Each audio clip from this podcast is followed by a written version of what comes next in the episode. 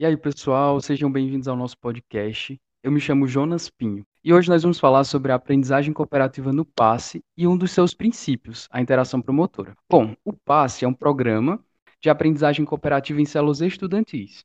Ele tem por objetivo promover a formação de estudantes proativos que ajam como protagonistas e com autonomia nas dimensões de ensino e da aprendizagem. O PASSE possui cinco pilares que norteiam as suas atividades: interdependência positiva, responsabilidade individual, uso de habilidades sociais, processamento de grupo e, por último, a interação promotora, que vai ser a questão analisada nesse podcast por meio de uma pequena conversa entre duas articuladoras de células do PASSE, no qual uma delas é veterana da Bolsa, né, que é a Mari. Seja bem-vinda, Mari. Mari Obrigada, foi articuladora Jonas. do PASSE em 2020. A Jaiane, que também está aqui para falar um pouco sobre a interação promotora. Olá, obrigada.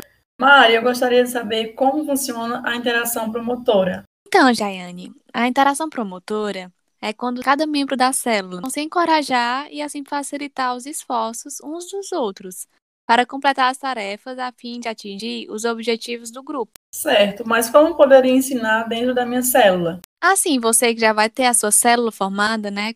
Você vai ter que ensinar cada integrante a respeitar e a valorizar um ao outro, conhecendo e compreendendo as suas sensações, as emoções, e gerando assim um ambiente agradável e proativo. Desse modo, você precisa transmitir um sentimento de que todos são importantes e necessários para a evolução mútua. Entendi, Mari, mas como vou identificar que os membros não estão evoluindo? Então, Jaiane, no início da célula, os estudantes formam metas, tanto grupal como individual, que tem como objetivo identificar a evolução do membro e do grupo. Então, quando metas individuais não são alcançadas, nota-se que o estudante ainda não se desenvolveu bem. Geralmente, isso ocorre quando ele tem dificuldade em interagir com os outros, muitas vezes deixando de tirar dúvidas por questão de timidez ou sensação de não pertencimento àquele ambiente, sabe? Isso acaba prejudicando o seu crescimento individual e afetando diretamente também no crescimento do grupo. Certo, Mari. Quais tipos de desafios e conflitos a célula pode apresentar e como vou resolvê-los? Boa pergunta.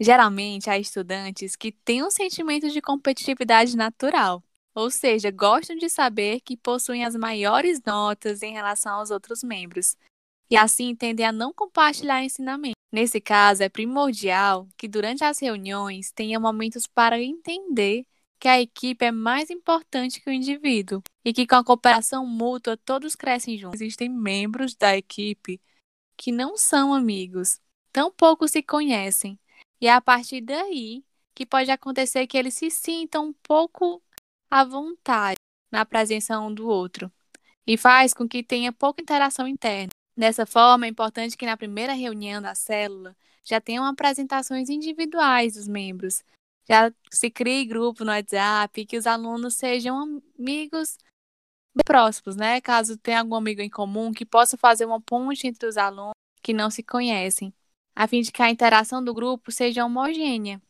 Por isso se destaca a importância de sempre criar mais convivências em conjunto, de ter mais interações, de ter mais momentos de descontração também entre a célula, né? Para que assim os membros possam realmente criar, criar mais vínculos, estarem mais unidos e criarem esse, essa atmosfera de confiança uns com os outros. E é isso, Jaiane. Tu tem mais alguma dúvida? Show, Mari. Muito obrigada. Está tudo esclarecido.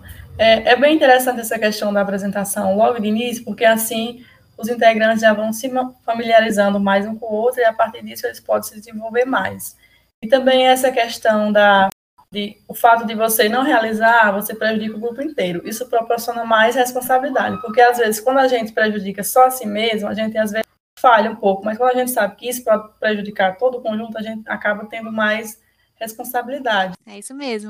Eu queria agradecer muito a participação de vocês no podcast. Foi muito bom entender um pouco mais sobre a interação promotora e o quanto ela é importante, né, para que a célula venha funcionar, para que os, os estudantes que estejam envolvidos possam alcançar os objetivos do grupo.